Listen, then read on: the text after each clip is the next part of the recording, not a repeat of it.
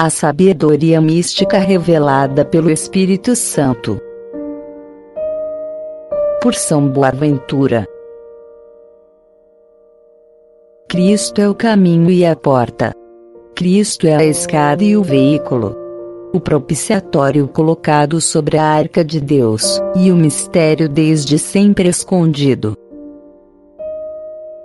Quem olha para esse propiciatório com o rosto totalmente voltado para ele, contemplando-o suspenso na cruz, com fé, esperança e caridade, com devoção, admiração e alegria, com veneração, louvor e júbilo, realiza com ele a Páscoa, isto é, a passagem E assim, por meio do lenho da cruz, tal pessoa atravessa o Mar Vermelho, saindo do Egito, e entrando no deserto, onde saboreia o pão escondido.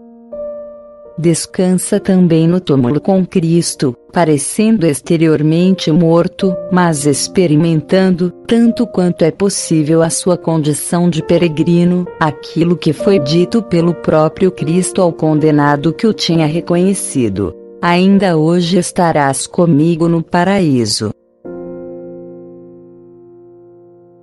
Nesta passagem, se for perfeita, é preciso deixar todas as operações intelectuais, e que o ápice de todo o afeto seja transferido e transformado em Deus. Estamos diante de uma realidade mística e profundíssima. Ninguém a conhece, a não ser quem a recebe. Ninguém a recebe, se não a deseja, nem a deseja, se não for inflamado até a medula, pelo fogo do Espírito Santo, que Cristo enviou ao mundo. Por isso, o apóstolo diz que essa sabedoria mística é revelada pelo Espírito Santo.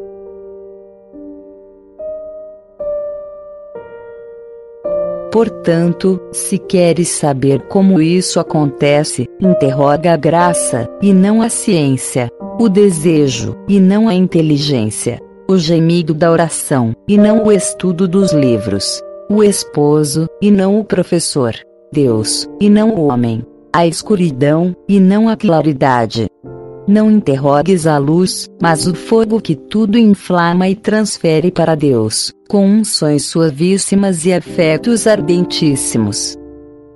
Esse fogo é Deus. Cristo acendeu a fornalha desse fogo no calor da sua ardentíssima paixão. Verdadeiramente, só pode suportá-la quem diz: Minha alma prefere ser sufocada, e os meus ossos preferem a morte.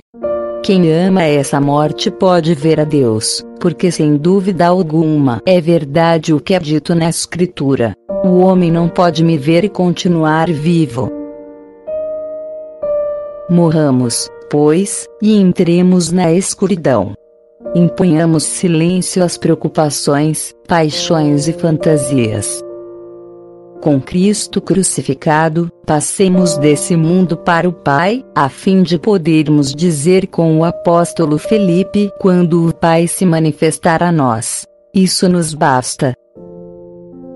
Ou também ouvirmos como São Paulo: basta-te a minha graça.